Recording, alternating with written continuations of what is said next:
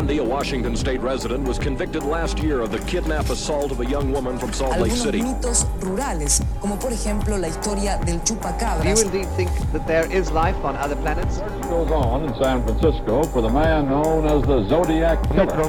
de la comisaría tercera de San Isidro vivía Robledo Earlier today, Milwaukee's police chief provided more details on a case he said filled him with utter horror.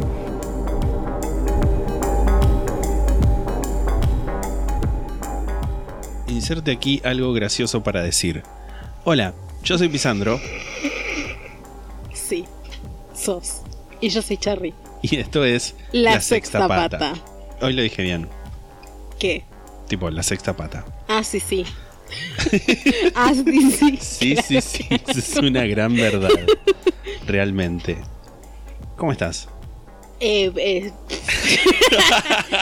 Eh, yo estoy estresada porque Sí. hay, hay cosas. Hay tipo, cosas que pasan. Polvo en la casa, martillazos en la casa y me vino. Hacía mucho que no me venía. Perdona a la gente. No, no, no voy a pedir perdón por hablar de mi menstruación. Es algo muy normal. Es una, es una cosa natural. Una cosa natural. Hashtag cosa. Así que nada, sí. Me bajó el tuco. Se Así risa saturó un toque. Estoy como que quiero llorar y reír. Same. Pero ese no es mi puedo estado esperar natural. a terminar de grabar este episodio para irme a fumar un porro Me del parece muy tamaño bien. de mi antebrazo. Wow. El médico, esto no, no lo conté en el capítulo pasado, pero sí lo conté en el vivo. El doctor me dijo que ya estoy todo bien, o sea, que estoy todo bien, que si me vuelve a pasar lo que me pasó, hashtag, o sea, desmayarme, que le di, que nada, le digamos a la gente de la ambulancia que efectivamente venga en vez de quedarse hablando por teléfono, porque hay un montón de cosas que no se puede, que solamente se pueden notar en ese momento. Así que nada, pedirles que por favor hagan su trabajo de venir a socorrerme. Pero me dijo que ya puedo hacer mi vida normal como siempre, con lo cual te voy a pedir si después de, de esta sesión de grabación no querés convidarme un poco de... ¿Vas a volver a poder fumar? Sí, por Wow. orden del médico, el médico me dijo que vuelva. Y no te dijo que aportes a reparar la, la marihuana. Con las dos sequitas que... Yo, yo no soy como otro. Eh, ¿Escribiste vos me o escribí yo me al principio del coso? no, Creo que lo había escrito yo. vos lo escribiste. Como esa vez, yo le voy a contar, yo le voy a contar esta historia a nuestros oyentes. Como sabrán, como contamos un par de veces en distintos capítulos y a veces en el vivo, antes de empezar el podcast estábamos con otro proyecto, estábamos escribiendo una serie que en su mayoría está escrita un 90 y algo por ciento. podría- 99,9. Exacto. Y en un momento, Che- Cherry me manda un mensaje, me dice, che, en tal capítulo, ¿no pasaba tal cosa y tal otra y tal otra? Y yo digo, sí. Dice, ah, porque no lo pusiste. Bueno, ahora después lo escribo yo. Fue yo, ok. No lo yo- pusiste porque Lisandro era el que escribía. Claro, yo- el que tipeaba, Claro, el que por así decirlo. Estamos, eh, había un brainstorming y yo tipeaba. Y yo, yo estoy seguro de que lo escribí. ¿Cómo puede ser? Entonces voy a la parte de ese, de ese documento. Historial de- de no, primero voy a- al, al documento y veo que efectivamente había como un espacio, un punto y un cero. Y digo, ¿qué? ¿Cómo es eso? Tipo, pongo el historial de ediciones y ahí se ve que el usuario de Cherry había borrado un párrafo entero y había escrito en su lugar espacio punto cero. Claramente, quiero creer yo, no a propósito, sino que en un distraimiento de la mano, por ahí tipo apoyó y, y sucedió eso. Son cosas que pasan. Eh, sí. Eh, sí. Son cosas que Son cosas que pasan. Efectivamente. Yo quiero contar algo antes de que me olvide. Estuve viendo, eh, reviendo en realidad, un tipo U-N-H-H-H-H desde el principio, porque nunca vi los capítulos más nuevos y dije, bueno, ya que estoy voy a rever todo. Y hay un episodio que está Courtney Act, que es una drag queen australiana. Y en un, te lo digo a vos, que ya lo sabes, pero le digo a la gente para que no saben, o sea, es una, es una serie web que está, una serie web sería como un show en realidad web, Sí. que lo hostean Trixie Mattel y Katia Samolodchikova, que son dos drag queens. Siempre al principio dicen, bueno, soy, yo soy tal cosa, Trixie Mattel, yo soy tal otra. ¿Sabes que yo lo vi esta semana, ese capítulo, tipo hace un par de días? ¿Sabes qué voy a decir? Sí, no lo digas. No lo voy a decir claramente. Yo soy tal cosa, Katia Samo- Katia. Solo Katia dice, no dice todo el nombre. Bueno. Y nada, en el capítulo que está Corniak, que es australiana, Corniak dice, I'm the baby that got eaten by the, din- by the dingo. Tipo, soy el bebé que se comió el dingo. Referencias. Fue como, ¡Oh! esto lo dije, lo- yo lo hablé en la sexta pata. No hablé de esta referencia particular, pero sí hablé de, de- de esto. Así que nada, quería traer eso, mi... Lo, lo más emocionante de Lo mi que semana. a, a la mesa comunitaria. Está muy bien. ¿Quieres hacer vos el saludo comunitario? Comunitario. Sí. Same. ¿Querés hacer vos el saludo geográfico? ¿Querés que lo haga yo? Hacelo, hacelo. Ok.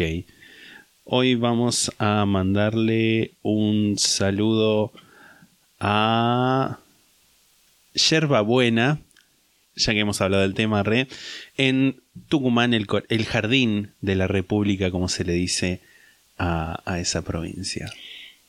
Y me gustaría reiterar un saludo para Fisque Menuco, porque nos han dicho por Twitter que no, que hablamos de Fisque Menuco nada más en contexto del Pokémon Go. Voy a repetir lo que dije. Yo no hablé en contexto del Pokémon Go de Fisque Menuco. Yo hablé de los menucos. Pero no importa, vamos igual. vamos a, a- a soltar nuestro, nuestra ira, nuestra, nuestro orgullo y simplemente mandarle nuestro amor a los oyentes de Fisque Menuco. Porque son un montón, nunca es les como negué, un pequeño nunca les- fenómeno. nunca les negué mi amor. Yo amo Fisque Menuco. Fisque Menuco es a nosotros lo que Rusia es a Natalia Oreiro. Tipo, es como un fenómeno. Es tipo, no sé por qué el Fisque Menuco eran dos oyentes de la sexta pata. Me encanta. Pero sí. Me encanta. En Río Negro hacen manzanas. Yo creo que sí, tipo una de las- una de las- Fábrica de manzanas. Tipo, no, producción de manzanas. Siempre tenía entendido. Quiero. Ay, mande manzanas. Una sidrita. Un cajón de manzanas. ¿Te imaginas que tipo le llega a la puerta un cajón de manzanas? Sería raro de dónde sacaron la dirección. Empecemos por ahí. Sí, sí, sí. Empezando por ahí. Yo quiero mandarle un saludo a Nat, que me recomendó en el por, in- eh, por Instagram. Nat, que- mi amiga, la de Sí, Irlanda. Sí, sí. Puedo, puedo- ¿Me permitís mandarle un saludo Bueno, a pesar de que sea tu misma. amiga? Es mi amiga. ¿Qué dijo? Eh, de hecho, escribió en el, en el WhatsApp. En el WhatsApp no, en el WhatsApp de la sexta pata. en el cual no estamos. Eh, en el Instagram y dijo, te dijo a vos que me digas que vea The Next Generation de Star Trek y le estoy viendo y voy ya por la segunda temporada y me re gusta, así que gracias por el, camino. Porque empecé a ver la serie original y como que me moló un toque. La voy a retomar en algún momento, pero dije, bueno, necesito algo como más dinámico y encontré mi, mi pertenencia en The Next Generation. Y de hecho, me acuerdo, me acabo de acordar, estaba buscando un juego de Star Trek que yo había jugado hace mucho tiempo. Tipo, es un juego del 2000. Y, no lo- y tipo, lo busqué en Steam y esas plataformas porque digo, ¿qué puede salir ahora este juego? 200 pesos, 100 pesos. Bueno, no estaba en ninguna parte. Y tipo, lo busqué por otros lados. Y. Tan, tan, tan, tan. No Y- descargarías un auto. Y llegué a la página de un tipo italiano que tiene literalmente mi edad, o sea, nació en el 91. Y pone tipo como un, un patch para las versiones que un parche para las versiones que hay. Y yo dije, "Mm, esto, a ver cuándo lo escribió y no sé cuándo lo había escrito, pero ese blog tenía entradas como de hace un par de días. Dije, ya fue, le voy a escribir. Y me mandó un mail con el parche y ahora puedo jugar ese juego. Y me parece que Internet es un lugar maravilloso. Sí, tenés razón. Mu- mucha razón. Y creo que eso resume mi semana. o sea, ¿te voy a mentir? No. No, este, No, no, estoy viendo este lugar no es un lugar de- para mentirnos. De cuatro capítulos por día de Star Trek, que duran como 40 minutos, comer y bañarme en el medio y brevemente... Bueno, el otro día que tuve que hacer un par de cosas casi me muero, tipo lo tuiteé, que casi me da el, el infarto planero. Literalmente. Yo esta semana vi tres temporadas de Modern Family, que tienen 24 capítulos cada una de 20 minutos. Claro, Así que nada, ahí estamos. es lo que pasa. Mm. ¿Qué es hoy? Hoy no es más que el ayer del mañana.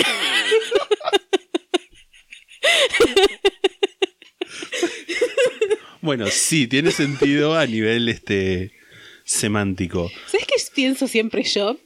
Esto es algo que es un, es un pensamiento que me asalta por las noches muy seguido, que es que hay La un montón- sexta ranta. la sexta rata. Que es que hay mucha gente que escucha este podcast sin escucharlo desde el principio. Entonces, el primer capítulo que escucha, sea cual sea, hay tipo 10 minutos o 20 minutos o 30 minutos, incluso a veces, de estos dos boludos diciendo cualquier boludez. Hablando de sus preferencias políticas. Es- no, no, no vamos a explayarnos. Y, y eso, y, y se quedan igual eh, o se van también, premio, pasa un poco. un premio. Pero gracias, gracias, Gracias. porque la verdad es que. No, ¿sabes qué? De nada.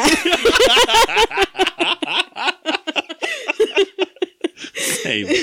Same, realmente.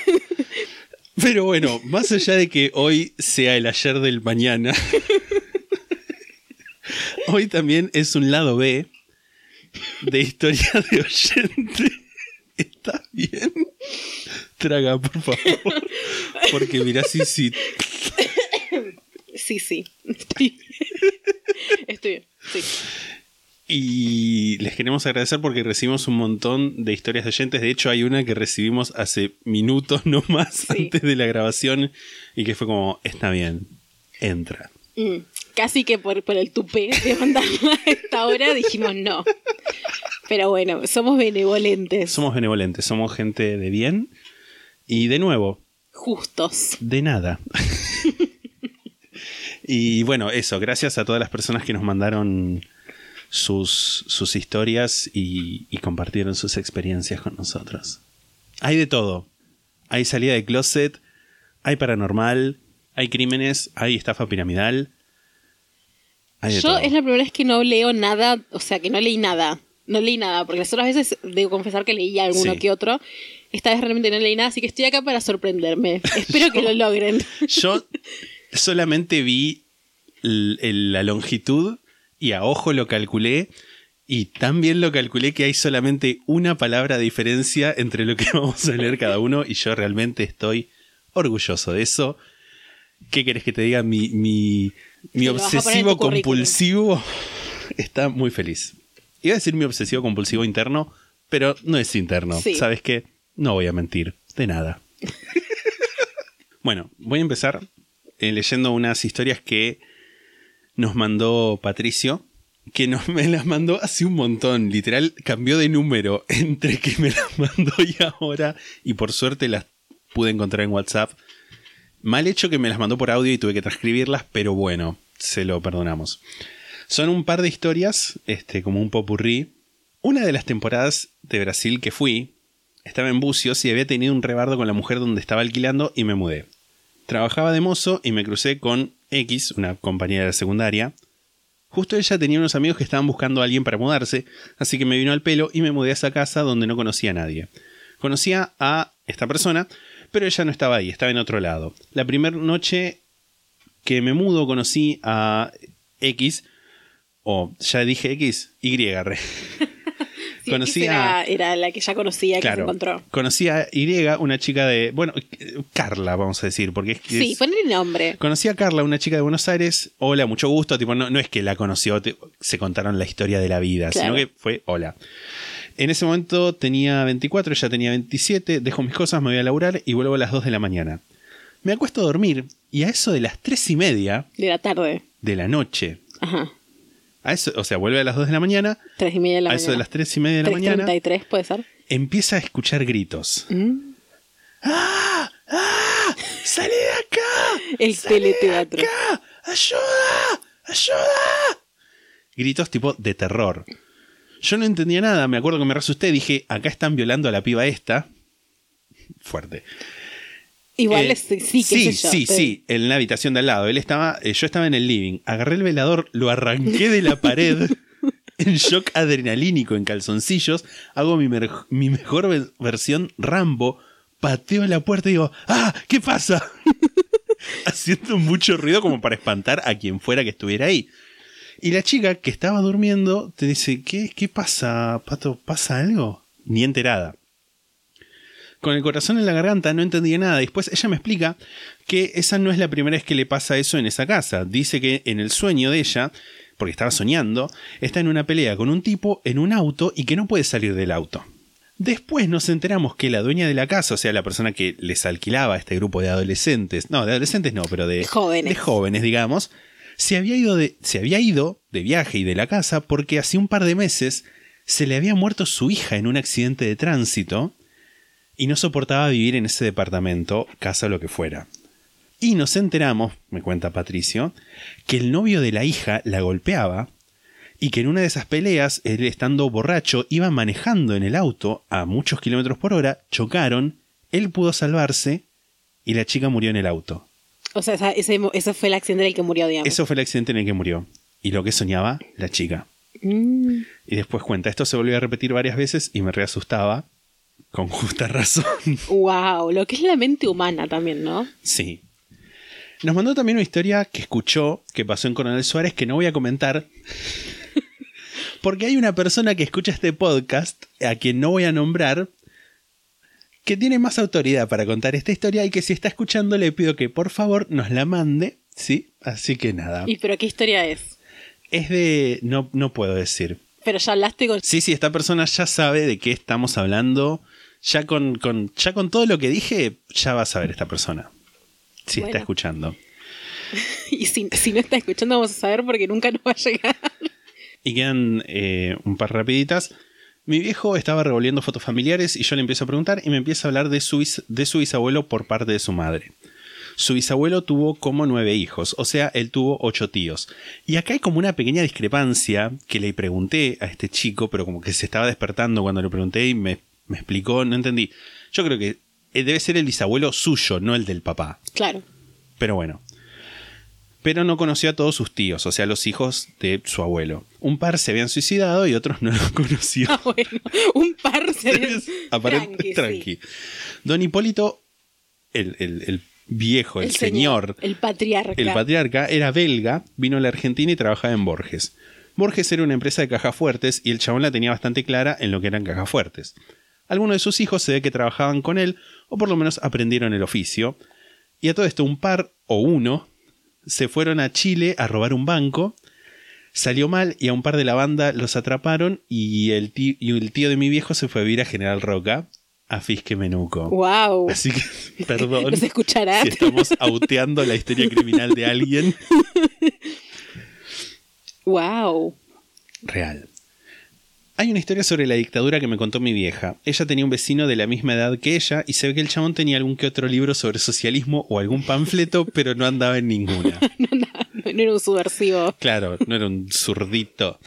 Esto es en chiste. Esto es en chiste, por favor. Y la propaganda de los militares en esa época decía, si conoces a alguien que tiene estos libros o anda en estas movidas, llama que lo podemos ayudar. Mm. Bueno, la madre de este chabón le encontró algo de esto y estaba preocupada y como quería ayudar a su hijo, llamó a los militares.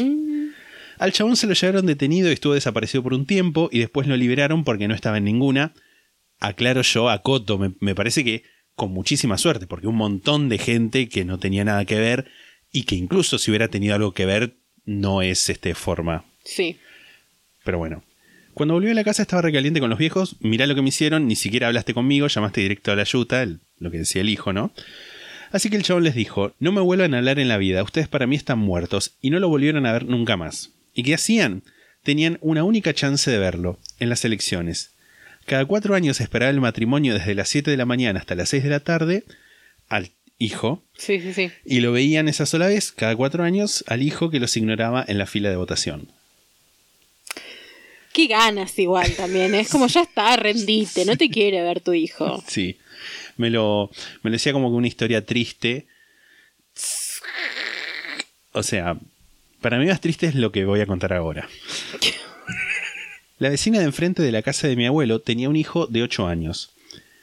Él tenía un amigo y un día estaban en la casa de él, Creo que le voy a poner nombres. Tenía, el hijo de 8 años se llamaba Pedro, ponele Pedrito. Pedrito tenía un amigo y un día estaban en la casa del amigo y se ve que el padre del amigo era yuta o simplemente tenía un arma cargada en la habitación y el amigo le dice, mira lo que tiene mi papá. Empiezan a pelearse porque Pedro, Pedrito quería jugar con la pistola, forcejean, el arma se dispara contra Pedrito, se escucha el tiro, van todos, va la madre de Pedrito y mientras venía la ambulancia, Pedrito en los brazos de su mamá le decía, perdón, mamá, perdón, y no llegó al hospital, murió en el camino. No hay que tener armas en las casas, dice Patricio, lo cual suscribo fuertemente. Es. ¡Qué horrible! Eso me hace acordar. Yo esto lo conté, creo que en un vivo. Que una vez también yo estaba. También me pegaron un tiro, no mentira. Yo estaba en la casa de unas pibas con las que me juntaba que vivían acá en la cuadra. Que esto yo te lo conté a vos. Sí. Eh, ¿Y dónde? Creo que te acordás. Sí, sí. Y sí, me mostraron un arma que tenía el papá. Y creo que se lo dije a mi, mamá y los pedidos o algo así. Tipo, no, no la dispararon ni nada. Por suerte, solamente abrieron el cajón y había un arma ahí. Qué fuerte. Creo que fue la única vez que vi un arma tipo que funcionara. Más allá de vérselas tipo a los yutas en la calle, ¿no? Y eso es todo por ahora. Bueno, gracias. Gracias, Patricio. Eh, bueno, voy a leer un mail. Hola chicas, mi nombre es Maru. Hola Mar. Hola, Hola, Maru. Maru. y quería que no que se quedara fuera la historia de asesinatos de mi pueblo. Hace poco los escucho y recién voy por Ed Kemper, así que desconozco si ya mencionó este crimen. Que no, no lo mencionamos, me parece. Me gusta que nos diga por dónde va. Sí. Me, me, me gusta. Sucedió en Maipú, Mendoza, año 2003. Una profesora del colegio al que asistía fue brutalmente asesinada a puñaladas en su casa, presuntamente por el hijo con ayuda de su novia. ¡Ay, qué espanto! Se decía que... es- Esto lo digo yo, no dice el mail. Se decía que había sido por plata, auto, vivienda. Les dejo una nota del diario del año pasado, porque el asesinato sigue impune, porque fue olvidado completamente por la gente de Maipú. No. Pero a mí me recontra impactó por la cercanía de todos. Saludos, los amo, tienen voces reprecisas, gracias. Oh. La nota, y vamos a abrir la nota, a ver qué onda. Qué loco esto de, de que un crimen quede, quede olvidado porque se va de como el imaginario popular, digamos. Sí, ¿no? La nota se llama, es de Diario 1, que creo que es un diario de, de esa zona. Y dice, ¿quién le mató a la madre y quién lo hizo? Se llama. Eh, bueno, dice, dos huellas dactilares y la declaración de un testigo dieron vía libre a la justicia para detener a Carlos Enrique Fader, Fader, Fader, no es Fader, supongo, y acusarlo de haberlo asesinado, haber asesinado a cuchilladas a la madre la noche del 31 de mayo de 2013 en Maipú. Y una foto del tipo que tiene una cara, la verdad, o sea, es como, tiene cara de, de libertario un toque. Tiene cara del dinero no duerme. Mal. Eh, sin embargo, la verdad acerca del valor de esas pruebas se, con- se conocería recién dos años y dos meses después. Alicia Esther Mora era profesora vivía con el hijo en el barrio Brisas del Parque. La compartían un Ford Fiesta Bordeaux, amo, pero luego de una ola de discusiones, Fader tenía expresamente prohibido utilizarlo.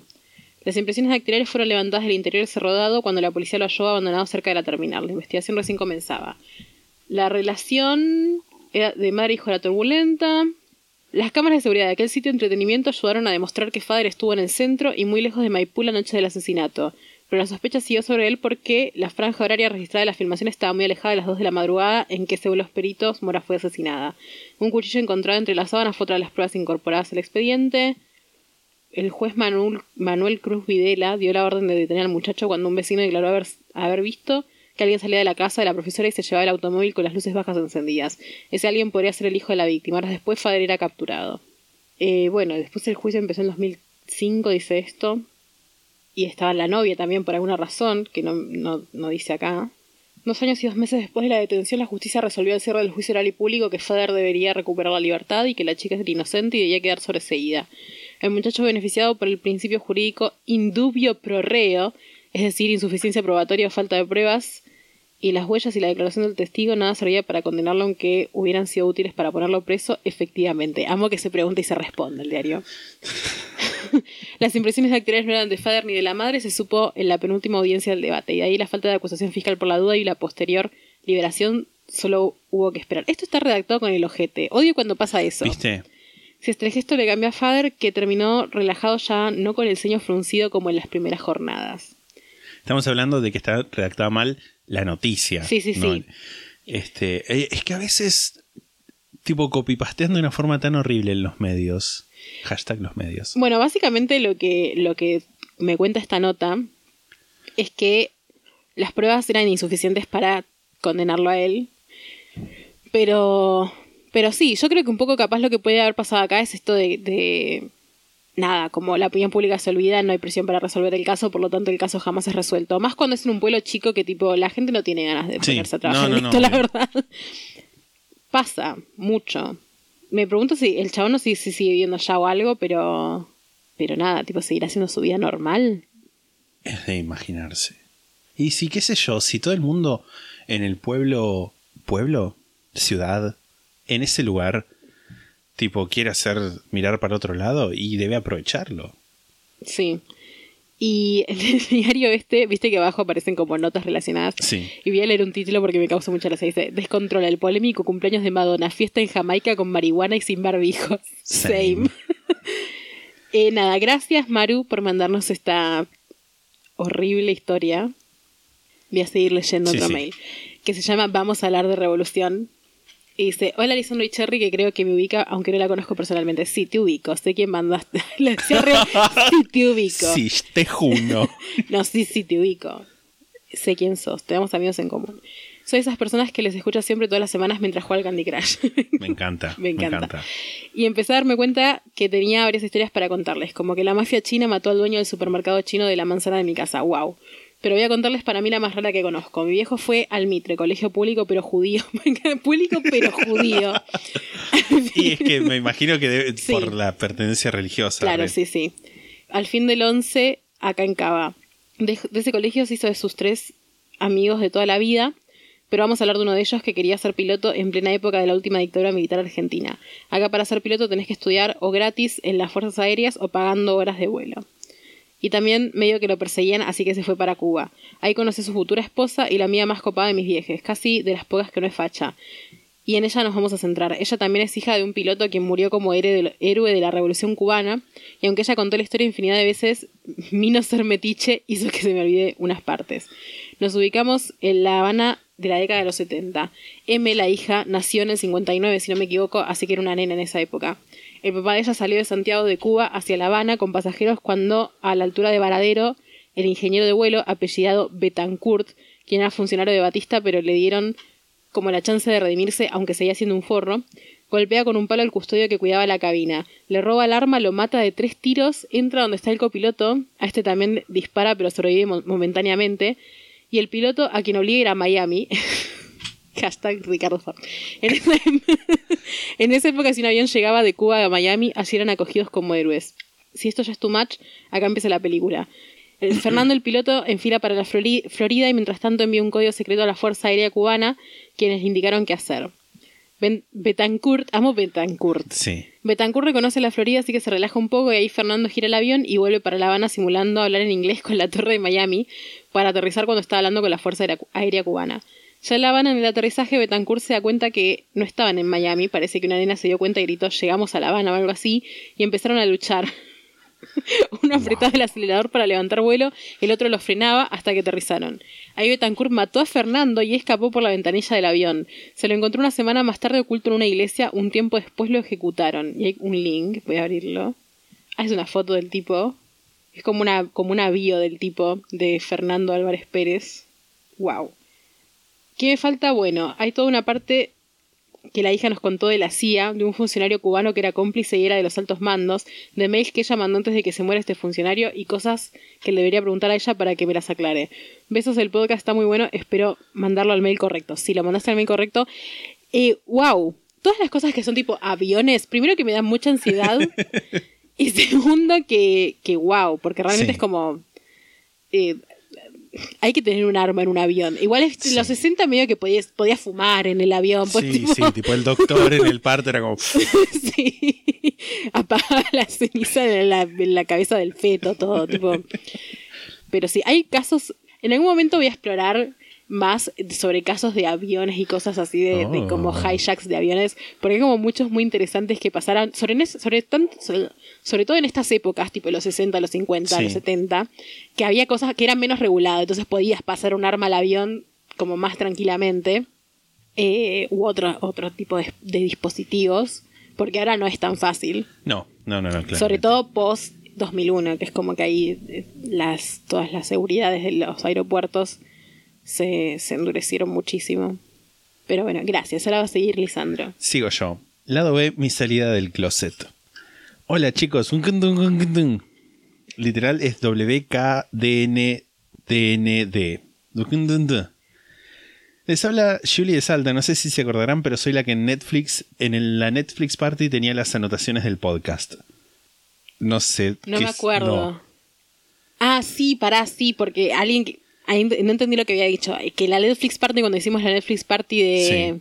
De Versace. De Versace, de American Versace History, Me encanta. que contó que te había anotado cosas del podcast y anotado cosas del coso. Creo que era eso. Me encanta. Ja, ja, ja, una nerd total. Eso lo dice ella. tipo, no Nerd. Nerd, la. En fin, les voy a contar cómo me salí del closet presionada. Bueno, todo esto ocurrió en 2018. Yo tenía... do- 12 Yo años. tenía 12 años. Dice 12 años. Y aclara, sí tengo 15, no me manden a escuchar BTS, por favor, ja, ja, ja, ja. Wow, vamos a tener que empezar a leer antes de Pero pará, acá. ¿cómo si en el 2018 tenía 12, ahora que es 2020 tiene 15? Por ahí fue antes de cumplir los años. Claro. mm. Tipo, suponete que cumple. Claro, capaz recién julio, 15. Por ahí recién cumple 15. Me cuesta mucho no mandarte a escuchar BTS. Me encanta que dijiste BTS. Dije eso. Bueno, es que estaba choqueado. Porque existen personas que. Para, a ver, ¿qué año nació? ¿Tipo, nació en el 2005? Si en el 2010. No. ¿Mm? No, si en el 2010. s- Sí, Sí. si ahora tiene 15. Si en el 2000. Sí.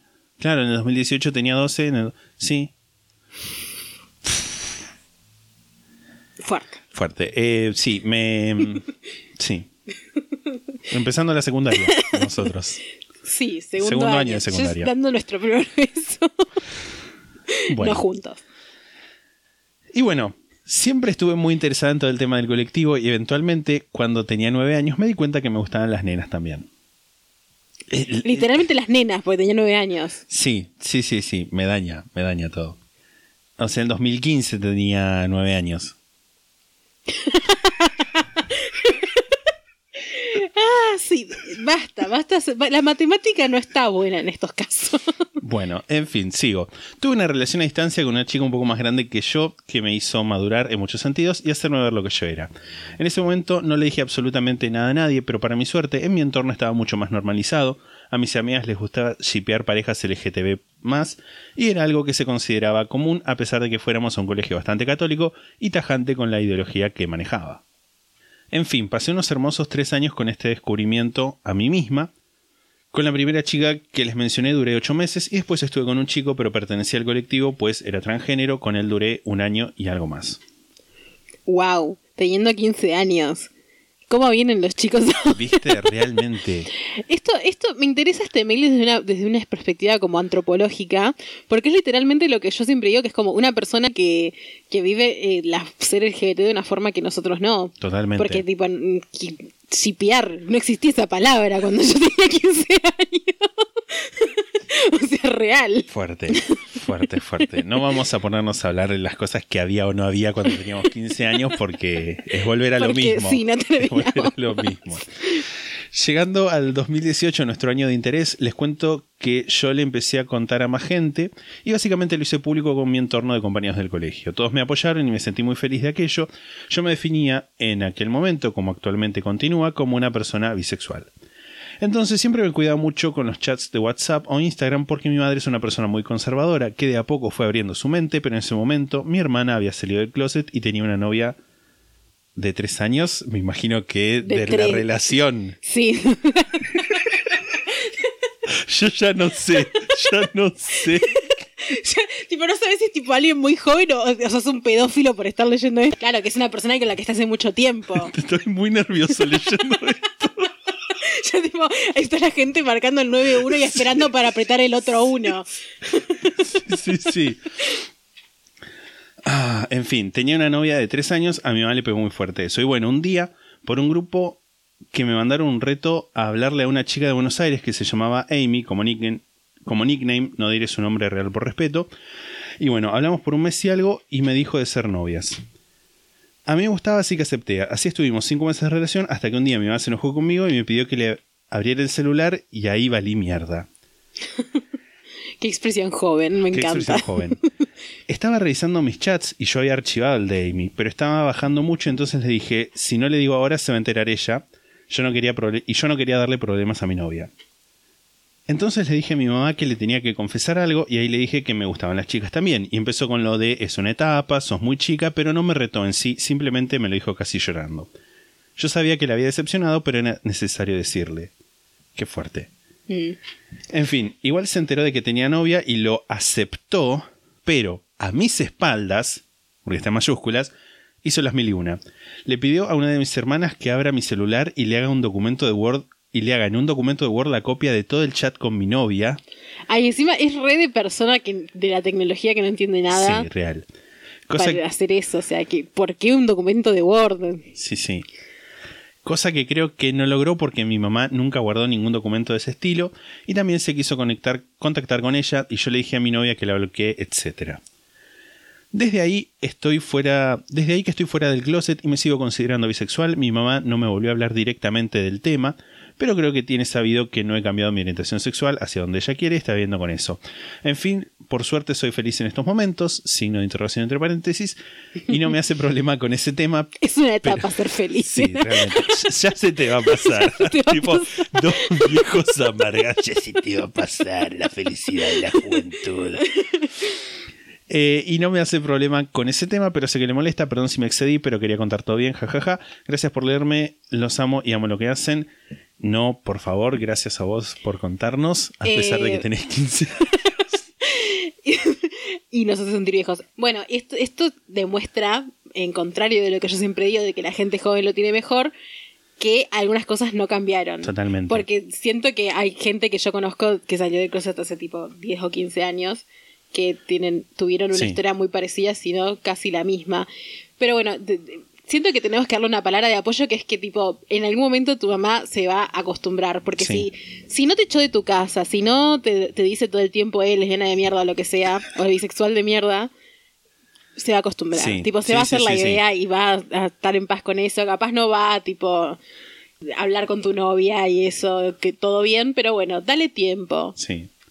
Como tipo con consultorio sentimental, la red. Bueno, pero Me sí, gusta- o sea, me es- gusta es, una persona chica, tipo, Sí, me parece que necesita, cabe una palabra de, de gente, los hijos de mierda estos. aliento. Me parece también que es algo re positivo que haya como un, un sentido de comunidad más grande que el que por ahí había en nuestra época. Sí, O por, o por lo menos al que teníamos acceso nosotros, sí, como niñas de 15 años. sí. Con lo cual no quiero decir que antes no había comunidad porque van a venir al humo toda gente No, que está militando hace un montón de tiempo, pero lo que estoy diciendo es tipo redes de contención para personas tan chicas. Sí, no, es que había comunidad, pero de gente más grande. Claro, sí, sí. Tipo, a ver, si yo como una persona de 15 años no tendría que estar en una comunidad con alguien de 25. No. Tipo, que bueno, pasaba mucho. Pero está bueno que pueda conocer otra gente de su edad que también pasa por, por lo mismo. Sí. Que tengo una hermana que también pertenece al colectivo. Pero bueno, gracias por contarnos esto. Ah, te mandamos un, un beso y un abrazo Amor, enorme. sí. Mucho amor. De distancia. Sin, porque sos menor. No aclares más porque, tipo, ya Queda- este uno queda- está siendo sí, marcado. sí, sí, tipo, sí, sí. Si tenés que aclarar tanto. ¿Sí o yo? Sí, por favor. Eh, bueno, este es un mail de nuestra amiga Ailén. Lo pusiste acá para que lo diga, sí, sí, sí, imagino. sí, sí. Porque leí tipo las primeras, no iba a poner eso, pero leí tipo la primera línea cuando estaba copiando y dije, bueno, sí. Dice, hola, no les vengo a contar cómo salí del armario porque la parte más interesante ya la dijeron al aire, aunque... Ventilando la vida de nuestros amigos, parte 1000. Aunque si bien me gustaba Gabriel Corrado, que creo que eso es algo que dijimos, Sí. mi mamá me preguntó por Ricardo Montaner. Es verdad. La mamá le había preguntado... ¿Por Ricardo Montaner? pues, claro, ¿no te gustaba Ricardo Montaner? Wow. No Gabriel Corrado. Que dejó constancia que me gustaban sus canciones, pero no él, de Ricardo Montaner. que igual... Igual no sé, es casi lo mismo. no sé qué es digo. preferible. Mentira, Ailén, te queremos muchísimo. En fin, es que era medio un viejo trolo cuando tenía 15 años. Tenía gustos de viejo. Eh, Me estoy riendo de la risa. En fin, les vengo a contar que Lisandro tiene en común algo con un billonario. Y lamentablemente no es el tamaño de su cuenta en el banco. Mm. Les escribo resumidamente. les, escribo resumidamente por qué. ¿Por qué? Pero son libres de buscar más información si lo quieren. Yo escuché esta información en un podcast, Mind Facts, y me pareció interesante. Semanas después ustedes hicieron el capítulo y entonces decidí mandar este coso. Peter Thiel es el cofundador de PayPal junto a Elon Musk y uno de los principales inversores de Facebook entre muchas de sus otras empresas, mayormente relacionadas a dinero, fondos de inversión libre, capital de riesgo, etc. Basta sumar uno más uno para darnos cuenta que está cerquita del puesto número uno de Forbes, de hecho está 363, que no es poca cosa, y no. Cuestión que Peter Thiel no era abiertamente homosexual hasta que Gawker.com, o sea, Gawker.com, una página web que no sé de qué es, pero bueno, en 2007 hizo varias publicaciones auteándolo sin su consentimiento. En 2009, se- en 2009 lo declaró personalmente, su imagen no se vio afectada, sino todo lo contrario, y es parte del movimiento más conservador LGBTQ. Apoya a Trump ciegamente. Qué horror esa gente estadounidense que es así.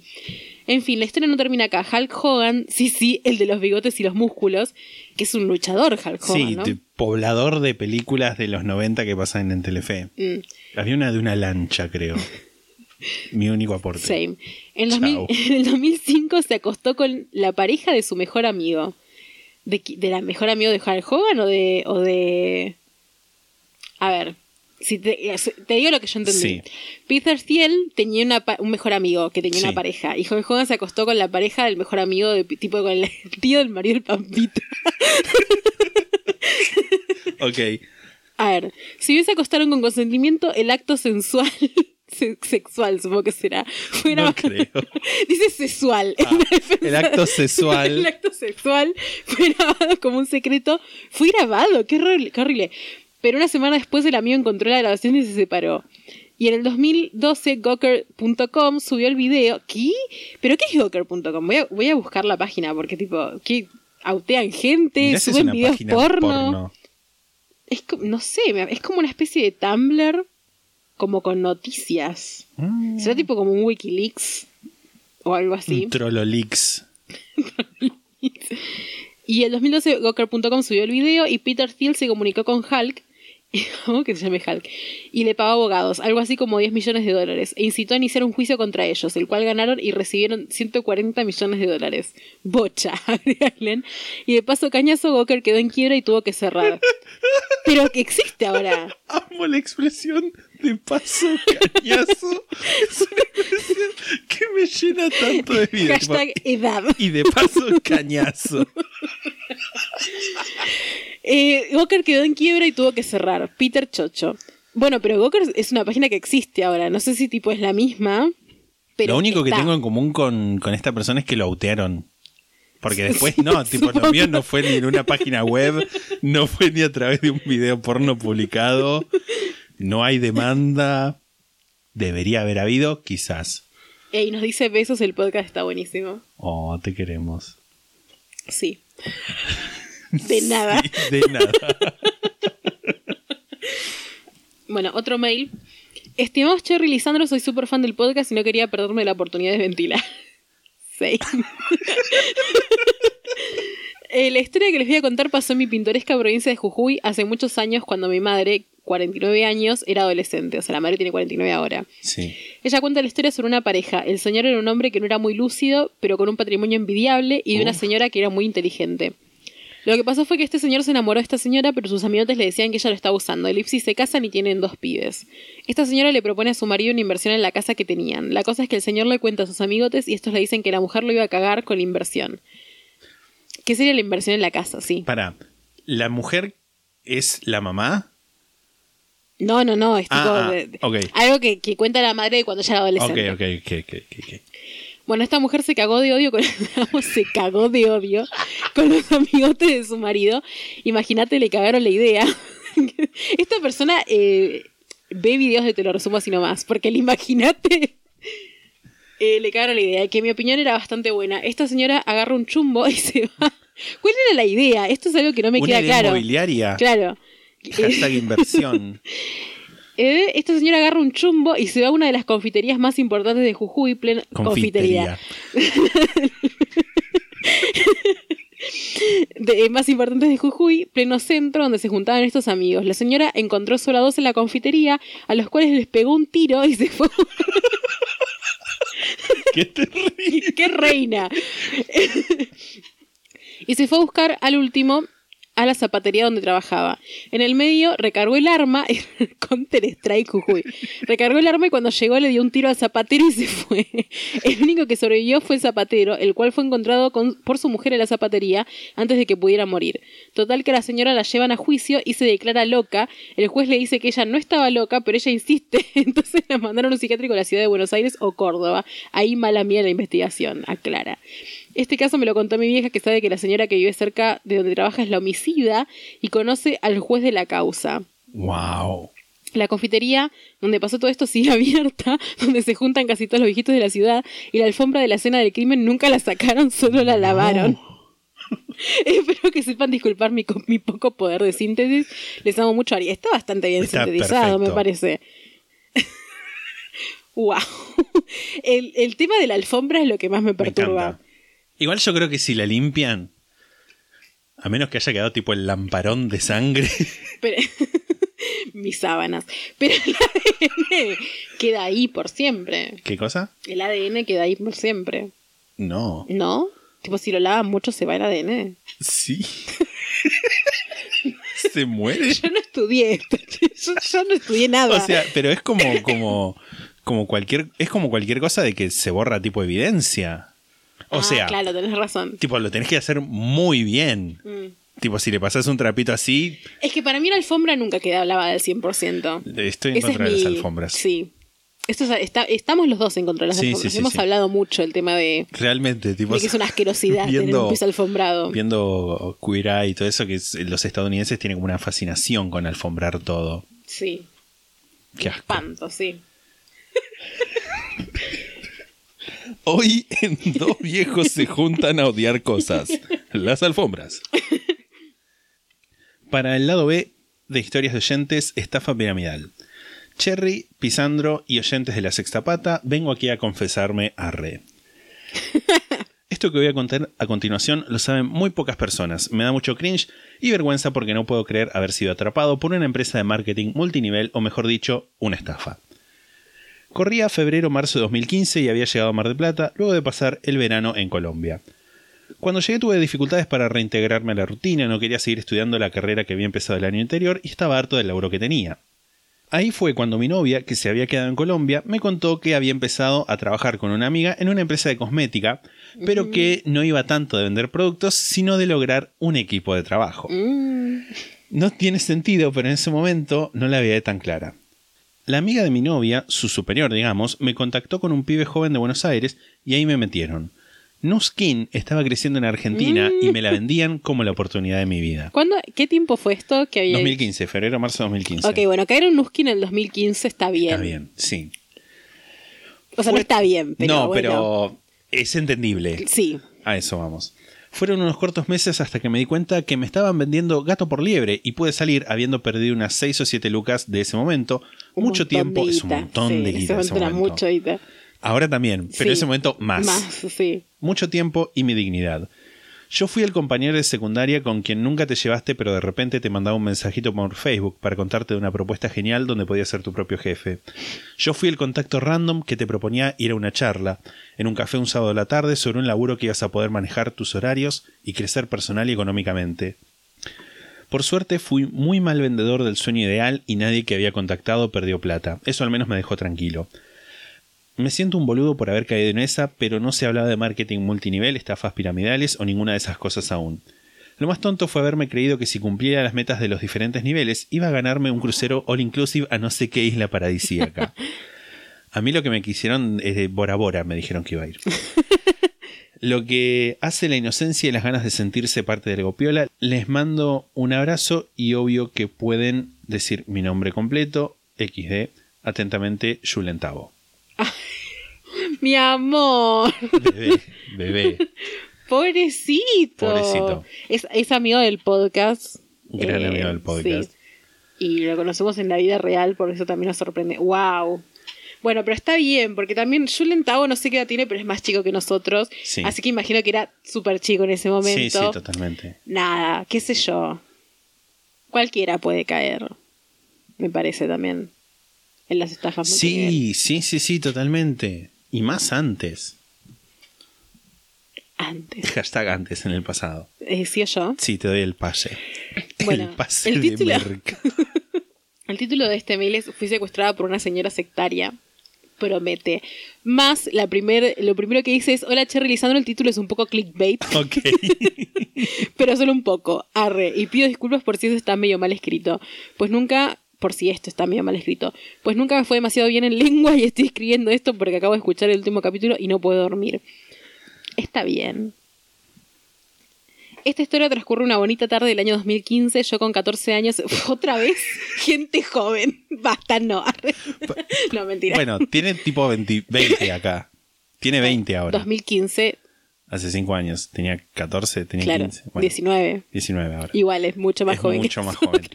Igual, ¿sabes que La historia de Julen también fue el 2015. ¿Casualidad o causalidad? Esta historia transcurre una bonita tarde del año 2015. Yo con 14 años estaba volviendo del colegio y a unos escasos 20 metros de llegar a la casa de mi, de mi abuela, me para una vecina y me invita, casi ordenándome, a entrar a su casa. Mm. Esta señora se había mudado hace poco, yo solo la conocía de vista y nunca había hablado con ella y no quería entrar. Lo bien que Yo, si, si esto sería como, bueno, yo entré sin preguntarme nada, pero como hasta el día de hoy no sé cómo decir que no, lo hice. Sí. Te siento, hermana. Eh, me senté en una sala llena de carteles de Herbalife y me empezó Uh, y me empezó a hablar de batidos y tés con supuestas propiedades milagrosas. Yo no le estaba prestando demasiada atención porque solo pensaba que quería irme a mi casa. Después de un rato me preparó una chocolatada inmunda según ella adelgazante que por no parecer maleducada acepté. qué horror. Cuando terminé la chocolatada creí que me iba a dejar ir, pero no. Me dio un té mientras continuaba hablando sobre que era medio mágico. Después de como dos horas allá adentro me dejó irme diciéndome que le cuente a mi mamá lo maravillosa que podía ser nuestra vida con Herbalife. Cuando por fin llegué a, mi abuela, llegué a lo de mi abuela y me preguntaron por qué me había tardado tanto, les dije que la vecina me había retenido. No se alarmaron demasiado y dijeron que también se, se había acercado a mi abuelo y a mi tía a querer venderles té. La que sí se alarmó más cuando le conté fue mi mamá. Dijo que iba a hablar con ella porque no puede meter a una menor a su casa y darle de tomar cosas raras. Totalmente, totalmente. Igual creo que lo olvidó, que lo olvidó y nunca lo hizo. Yo medio me olvidé que esto pasó porque en su momento no lo tomé como algo turbio o peligroso, solo como un momento incómodo con una señora rara. Y en fin, no sé si la señora sigue viviendo ahí porque no recuerdo volver a verla a ella o a su camioneta con el logo gigante de Herbalife. Quizás mi mamá sí, sí hizo algo, arre. Capaz la mató. Tipo, Eso es lo que está Historia de diciendo. oyente, volumen 5. Bueno, al final mi mamá le había pegado un tiro a esta señora. Eh, wow, no hay, que, no hay que hacer eso. Para la gente grande que nos esté escuchando, no metan menores random en su casa, se los Por pido por favor. La gente de Herbalife es un horror, es un horror. Yo tenía una profesora de, de, de inglés que yo la amaba, pero era católica y vendía Herbalife. Mm, Eh, nada, y era homofóbica, era muy homofóbica. No, creo que no sé si sabía que yo soy lesbiana, pero pero siempre decía como alguna cosa que estaba mal, que Dios los iba a castigar. Y yo estaba mm. y, y tomaba Herbalife, tomaba Herbalife, tomaba Herbalife. mucho Herbalife. El próximo mail es un mail un toque largo y después vas a leer un montón como en compensación. Venganza. De Mandala a Amway en dos simples pasos, se titula. Hola Cherry Pisandro, mi mail está con mi nombre de DNI porque hashtag seriedad freelancera, pero soy Mafe y mi user de Instagram es arroba mapachinsky. Sí, que le identificamos de los vivos. Les escribo para contarles, teniendo en cuenta la temática sectaria o grupos coercitivos, como vi que se le dicen, quería comentarles una historia que me toca un toque de cerca, no porque yo haya estado involucrada, sino porque una amiga de muchos años lo está. Quizás se alargue mucho, si quieren lo pueden resumir y si no, leanlo para ustedes y saber que en Mardel hay varios mandalas dando vuelta, yo estoy viendo en La Plata igual. Claro, porque es de Mardel originalmente. Claro. Esta persona. Lo vamos a leer todo. Sí. Sin chequear. Jodete. Acá no hay filtro. Acá. En el momento, por ahí en el medio dice algo, no sé, muy polémico. Lo vamos a leer todo. No, ya veo que de ahora en adelante empiezan a mandar cualquier cosa. No, por favor, Por no. favor, no hagan eso. O sea, si mandan cualquier cosa nos van a ver obligados, o sea, nos van lo a obligar a tener que cortar cosas. porque- Sí. Pero bueno, todo empezó cuando mi amiga, que voy a llamarla Brenda de ahora en más, decide junto a su pareja dejar sus laburos, irregulares y empezar a jugársela por lo autogestivo. A todo esto, hace un año habían tenido un hijo. ¿Qué tema? Mientras estaban en tratativas de renuncia, se terminó su contrato en una casa que le estaban alquilando a una amiga de Brenda, Susana, nombre ficticio también, que había vuelto hacía unos meses de estar trabajando en España y había decidido comenzar a arreglar la casa que había alquilado con una gran ayuda económica. Un mandala de la abundancia. Mm. Sus- Arreglar una casa que había alquilado, eso ya es algo que no te tenés que meter. Sí. Tipo, no arregles cosas que no te vas a quedar a vivir por siempre. Tipo, tener que ser una regla que te la enseñen en el colegio. Oh. Susana, al parecer, estando en España, había ingresado en uno y ya estando en la Argentina, había logrado llegar al centro para recibir los ocho regalos, que era una cosa como 240 lucas, o sea, bocha de guita, 240 mil pesos. Es que sí, es que si, si son en dólares, sí, todo suma, suma, suma. Brenda, al enterarse de esto, decide unirse a un mandala en donde tenía que poner una cosa así como 30 lucas. No me acuerdo las cifras exactas, pero me acuerdo que se pagaba en euros. Uf. Mm. Me entero todo esto un día de vacaciones de invierno, creo que fue en el 2018, que fui de visita. Nos juntamos con Brent, todo muy lindo, Ble me empieza a decir, me empieza a contar de este sistema de mandala bajo la consigna de una alternativa feminista al capitalismo, que podían participar solo mujeres. Recuerden esto. En donde un grupo de mujeres cis se juntaba a hacer un telar en donde en el centro estaba el agua, le seguían creo que cuatro aires, después seis tierras y ocho fuegos. Sí, el, el típico telar, telar de la abundancia. Sí. Los fuegos tenían que darle al agua la plata con una confianza plena de que eso iba a volver, multiplicado por 8 después de haber superado distintas pruebas y pasando por todos los elementos. Y su forma de asegurar que las personas se mantengan en los mandalas era que gente de otros mandalas acompañen. Las personas que eran aire eran las que también se ocupaban de que entre otra gente como fuego, toda una cosa de convencimiento de vos tenés que confiar de que va a pasar, para medio convencerte lo que hacían era mostrarte cosas que habían logrado las otras personas de los mandalas al llegar al agua, viajar, comprarse una casa, pagarse una cirugía. Dios. Wow. Espero que una cirugía tipo de. capaz de cirugía de corazón, Médica. no sé, claro. Y ella estaba súper ilusionada porque quería comprarse una camioneta para movilizarse con su emprendimiento autogestivo. Cuando terminé de hacerme todo el speech con plan de convencerme, le dije que no me cabía para nada, que encima, siendo estudiante becada con trabajos irregulares, menos que menos podía jugármela, y clavar 30 mil pesos a una persona que jamás en la vida vi, así que medio que no intentó convencerme más. Le dije que esperaba que le salga bien y nada, quedó en una charla más. Tiempo después, hablando, me comenta que la madre también había entrado y que estaba reenganchada, complicado. Pasa el tiempo y me va contando que gracias a las chicas del telar, Mm, había empezado a hacer ejercicios que podían ser vistos como de la rama de la psicología conductista, al darle todas las semanas actividades para superar temores y cosas así, que en sí se veía que le hacían bien, pero me parecía bastante raro. Pero repito, la veía bien de ánimos. Al parecer dos veces por semana tenían que hacer reuniones vía Zoom como para que nadie afloje. Vía Zoom ya en ese momento. Zoom en ese momento, me encanta.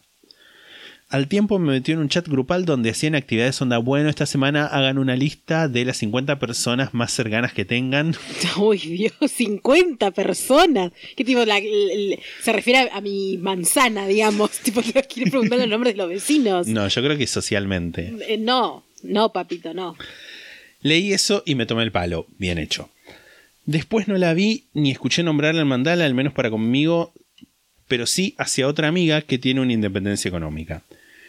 En el 2019 me entero de dos cosas. Una que no le estaba dando todas las vacunas a su hijo por recomendación de su pediatra porque no todas eran obligatorias. ¿Desde cuándo? se pregunta Mafek. Adhiero a la pregunta. Pero aparte ese pediatra, tipo, Mm, que era del sí. mandala también el pediatra. que yo asumo que en parte varias personas del mandala tuvieron que ver en esto, y otra que se iba a comprar una casa, pero hacía rato no me nombraba el mandala. Me comenta que para pagar la casa le habían prestado plata a su mamá, sus abuelos y los padres de su pareja, y que pensaba pagarles claramente con lo de mandala una vez que en el 2020 haya recibido los ocho regalos, que recién iba dos porque ya era agua. Mm, Encima en la sombra del 2020 ahí Sí, como no. premonitoria. no, no, no. tremendo, no. tremendo. No, horrible. Y aparte Tremendo. engrampó a la familia. Sí. Me dejó de cara porque era como, guacha, estás dando plata y encima te endeudaste con tu familia, media pila, no. Incluso grabó un video mostrando la casa diciendo, gracias a creer y meterle pila al telar logramos esto. Al mismo tiempo, en esos días me comenta que había empezado a trabajar para un mayorista de productos de limpieza, onda trapo de piso, cosas así. Mm, Amway. La felicité pensando, bueno, se está enroscando en algo piola. También me explicó que ayudaba para que la gente arranque porque era una empresa no muy conocida. Mm. Este año, en verano, o sea, 2020 asumo, me avisa que su mandala se había desarmado, que era entendible porque la gente no tenía fe en el resto, pero que su pareja había entrado en otro y que encima había armado otro recuperando en el que se había desarmado pero mixto, a lo que yo le consulto, pero no es que era solamente exclusivo de las mujeres cis y feminista y ble. Y ella como, sí, pero muchos chabones querían unirse y bueno, lo flexibilizamos para el bienestar de todos. Mm. Era como que buscaba justificarse sus propias creencias, también ese punto había dejado de ser una alternativa al capitalismo y ahora era otra forma de conseguir dinero pero sin depender de trabajar para alguien, o sea, cagando a otro alguien. Esto lo aclara Mafe. Sí, pero la otra también era cagando Sí, a sí, alguien, sí. digamos, ¿no? Ya iniciada la cuarentena me llega un mensaje de ella comentándome que estaba con el emprendimiento de productos de limpieza, que si necesitaba algo, y yo como amiga le dije, dale, pasame nomás la lista. Y empieza a mandarme fotos del catálogo de Amway, y yo me quedé, ah, no, pará, ni cara tuvo de decirme que se metió en Amway. No le respondí más al respecto. Después me enteré que otra amiga le quiso comprar un jabón, pero como Amway se maneja a base de gente que le vas metiendo, estuvo como una hora mandándole mensajes sobre las charlas, pero nunca sobre el jabón. Mía, tipo, quiero comprarte un jabón, no. ma. Yo solo quería comprarme un jabón. En la actualidad está leyendo muchos libros de autoayuda, barra cómo ser tu propio jefe, sube recetas veganas a su Instagram, están piola igual esas.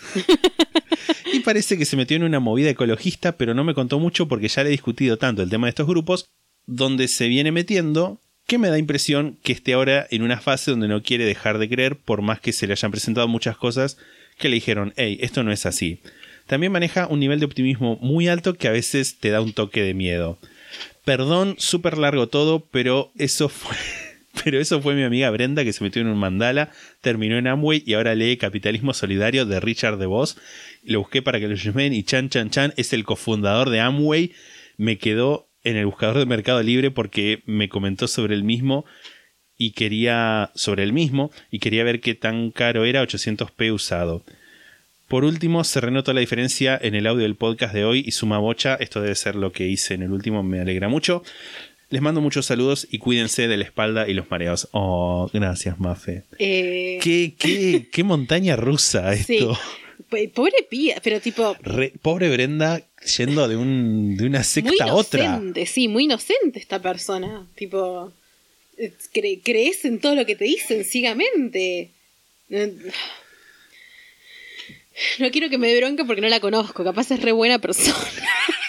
Pero tipo, dale, amiga. Que te digan que che no da.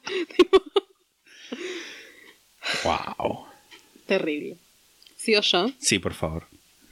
Hola chiques, soy XXXXX de Ituzaingó. Natalia, Natalia. Natalia, Natalia. No sé si esta historia corresponde a la categoría sobrenatural, sino más bien a un híbrido entre salidas del closet y energía espiritual. Wow. Las cosas es que hace 10 años estuve de novia con una chica, hace 10 años, esta, esta, no, esta no es de 15 años, espero, va. Las cosas es que hace 10 años estuve de novia con una chica cuyos padres eran la peor escoria del mundo. Gente realmente muy perversa que me acosaba y perseguía literal. Salían con el auto a vigilar que no fuera a encontrarme con ella o hasta caían a mi casa a la una de la mañana para ver que no estuviéramos juntas y hasta amenazaron con denunciarme por pervertirla y obligarla a hacer cosas. Wow. Qué horrible, pero de nuevo, no es la primera vez que escucho así. Hace unas dos semanas hablé de esto en terapia después de un tiempo sin charlar sobre el tema. Imagínense lo traumada. Y claramente me agarró un sentimiento de odio por reme- rememorar esas cosas horribles. Tanto que me hizo sacar un ojalá que les pase lo peor que les pueda suceder en la vida. Dos días después, una amiga me manda una captura de pantalla. Me gusta dónde está yendo esto. Una amiga me manda una captura de pantalla de Facebook que decía que a mi ex le había agarrado una CB hacía poco. Zafó de pedo. Perdón. Qué mal. Pobre. Mira, capaz cuando a vos te pasó lo del desmayo fue tipo un ex tuyo que fue Mira a que terapia y dijo, dijo. "Ojalá que le pase yo que he sido tan bueno. Casi me caigo de orto y un espanto toda la situación. Nunca desearía que algo así le pasara a nadie. Quiero reventar. Esto pudo haber sido casualidad, pero me hizo pensar mucho en que la mala energía acumulada de invocar las cosas que uno dice quizás sea cierto y peligroso. Así que cuidado con lo que desean y ojito conmigo. les amo, les deseo lo mejor. Em, o sea, yo 100% creo igual un poco en esto. Sé que a vos te parecen falopa estas cosas de la energía y qué sé yo. Sí. Yo sí creo que tipo uno atrae las cosas que... A ver, no sé si atrae las cosas que la la la o que tipo si siempre que deseas algo se va a cumplir, pero sí creo que si le pones mucha energía a algo, tipo contribuís de alguna forma inconsciente a que pase. No digo que le di una severa a esa voz, igual. Como la responsable. O sea, en este caso no creo, no creo que sea responsable esta persona de la Eh, CB de la ex. Yo te voy a contar una cosa que creo que ya te la conté una vez. Cuando estábamos en la secundaria una vez, Ailén, a quien le volvemos a mandar un saludo, y yo fuimos a un kiosco que estaba cerca de, la facultad de- del complejo universitario acá. Y eh, era como un kiosco, le decíamos el kiosco de la loca. Voy a, voy a cortar esto. Pero tres. No lo cortes, cagón. En ese momento, ¿qué tenías? ¿15 años? ¿12 Sí. años? No sé si de la loca o de la vieja, algo así. Cosa peor, Sí. mal, de cualquier modo. Pero porque era una señora re simpática y que tenía el cartel que te acordás que los de que decía los hombres vienen en eh, Ah, tres sí. tamaños o cuatro tamaños que era medium, large y oh my god, Sí. algo así. Sí, sí, sí. Esa señora. Sí, la amaba. La amaba. Eh, y era, en un momento, vamos a comprar, no sé, un bonobono o lo que fuera, y nos dice, bueno, esta es la semana de la dulzura, así que cuando compren un dulce acá, pueden pedir un deseo, pero cuidado con lo que piden. No subestimen, y se puso seria, no subestimen el poder de los caramelos. Y me dio un cagazo tal. Tipo, tenía miedo, mira si tenía miedo de, de lo que deseara. Tipo como esos, esas cosas de, de- de pacto con el diablo que decís quiero ser famoso y te transformás, no sé, en Mel Gibson. Era una, era una mística. Hablando de Mel Gibson, te voy a contar algo muy rápidamente porque me hiciste acordar. ¿Sabés que en Chile hay una chica, una señora, que en, ¿lo sabés de esto? Sí. Que en vez de la pandemia se puso a vender miel con bajo el nombre de Miel Gibson y Mel Gibson, el recontrasorete cagado en guita, le mandó un cease and desist. Qué porquería. no, no, no, no tenés cara, o sea, ¿cómo le vas a mandar un cease and desist a la pobre señora chilena vendiendo Miel Gibson? Hay que ser hortiva, boludo. Y, y encima había visto un montón de gente como que le comentaba, decía, no, no hay problema. Y le mandaban tipo fotos de sus propios este emprendimientos y de gente que. Nada. ¿Qué? No, no me acuerdo cómo era. De- Pero como que le que mandaban, eran le nombres mandaban nombres como de famosos o de. de cosas como. Que cambiaban el nombre de una película y mostraban que Ian McKellen y que. mm, Frodo, el que hace de Frodo, el, Sí. ese muchacho, habían retuiteado uno que era el señor de no sé qué cosa. Que no, era, no era el señor de los novillos que está acá. Acá estaba el señor de los remotos. Que Claro. eran tipo una foto de, de, de los señores anillos que se habían photoshopeado un control remoto. Sí. En Frodo, sí. Era el señor de no sé qué cosa y lo compartían riéndose, como diciendo, ah, mira, qué bueno. Todavía estaba No como Paul McCartney. Sí. Paul McCartney.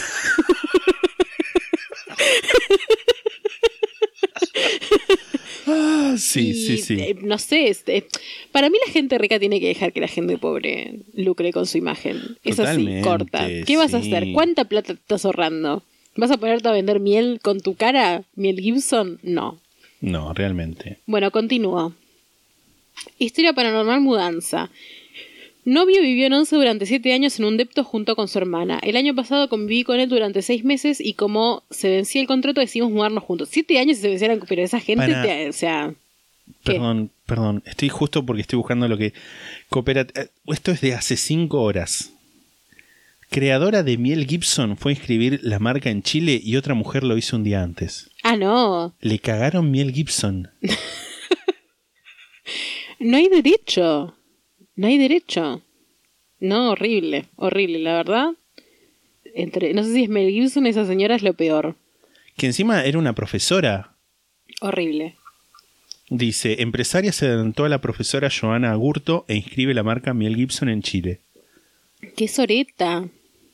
Horrible. Horrible. Espantoso, la verdad. Qué dale. O sea, ¿vieron el logo de, de Miel Gibson? Sí. Lo ubican, que es como Mel Gibson en Corazón Valiente, dice Miel Gibson. Bueno, acá está una foto de, de la patente que mandó, que es, eh, es un dibujo hecho con lapicera. La persona que lo registró lo registró con esto. Wow. Hay que ser sorete. O sea, un dibujo con lapicera de una montaña y que dice Gibson y dice miel de Uliumo, Ulumo, lo que fuera.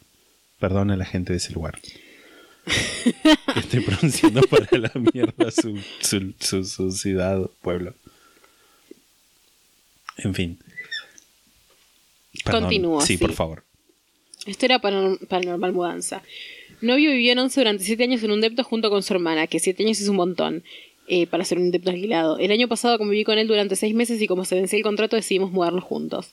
En la última semana de guardar todo y limpiar la casa para entregarla, me estaba dirigiendo a la cocina mirando el piso y vi una sombra reflejada en el piso, como si como si hubiera alguien parado en la cocina. No me animé a levantar la cabeza y me volví corriendo al comedor. Contando esto, en la mesa mi cuñada recordó que cuando ellos llegaron las primeras semanas, ella también veía sombras en la casa y después dejó de verlas. Mm. También a días de irnos estábamos comiendo y desde la mesa vi dos veces a alguien caminando en la habitación. También parecía que mi gato jugaba con alguien y una vez dirigiéndome a la cocina vimos una silueta oscura de una persona de perfil en el lavadero. La cocina era como un pasillo y terminaba con un cuartito conjunto que era el lavadero. Ay, es- eso es de casa vieja. Casa vieja fija tiene un fantasma. Espero les guste, les amo, me encanta escucharles y recomendarles. Ay, qué hermoso. Todo este tema de, de- de casas viejas, tipo, que tienen. Porque yo también vi una cocina que tenía un cuartito al lado, que era tipo el cuartito de la Sí. servidumbre hacía 100 años. Sí, Claramente yo no tenía servidumbre, era tipo un- una despensa. Lo era. Pero bueno, Que encima no- no era un, era un cuartito tipo sin puerta. sí. Pero literalmente era un cuartito Sí, sí, sí, era un cuartito, eso, porque sí. era distinto el piso y todo. Sí, sí, sí. Paranormal, es otro mail este, se llama Paranormal, signo de pregunta entre paréntesis. Oli, no sé si es tanto, pero es... a- No sé si es tanto, bueno. Oli, no sé si es tanto, pero es algo que al día de hoy recuerdo. Cuando tenía unos 7, 8 años, siempre a la madrugada me levantaba de mi- de mi cama a acostarme con mis viejos porque miedosa. Era algo de todas las noches despertar a mi vieja. Ella me hacía un lugar en la orilla y a mimir. Pero una de esas tantas noches, cuando la desperté, me quedó mirando fijo y asustadísima. Mm. Yo me acercaba para que me dejara acostarme y ella me alejaba. Me miraba a mí y como arriba suyo. Me miraba a mí y como arriba suyo sucesivamente. sucesivamente. Tipo, miraba, le miraba a esta persona y miraba para arriba, digamos, ¿no? Seguido de eso empezó a gritar y decía, no, no, no. Ay, no. Yo empecé a llorar, obviamente. Es horrible que tu vieja te mire de esa forma y te aleje. En un segundo era un griterío horrible de las dos. Despertamos a mi viejo, él sin entender nada. Ahora nos reímos de eso, pues, mal. Sí. Sin entender nada prende la luz y le agarra la cara a mi mamá como para que reaccione hasta que se calmó. Seguido de eso, ella dice, no pasó nada, estaba soñ- soñando, como para no hacer más intenso todo de lo que fue. Yo con un miedo horrible decidí dormir del lado de mi viejo abrazada. Todo esto pleno verano, verano agarrón por mi viejo. Al otro día mi mamá cuenta que ya al segundo que se despertó estaba viendo una persona arrodillada arriba suyo. Esta persona me miraba a mí.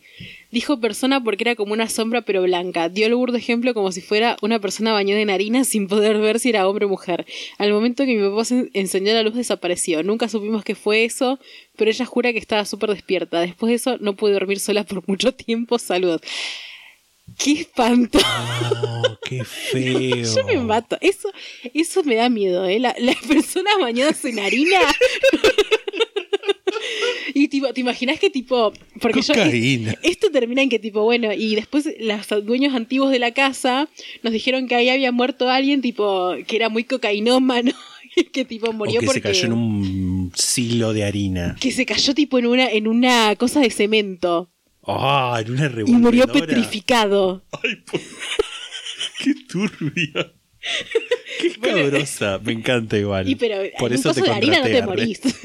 que te contrate, pelotudo. Se Ah, qué gracioso.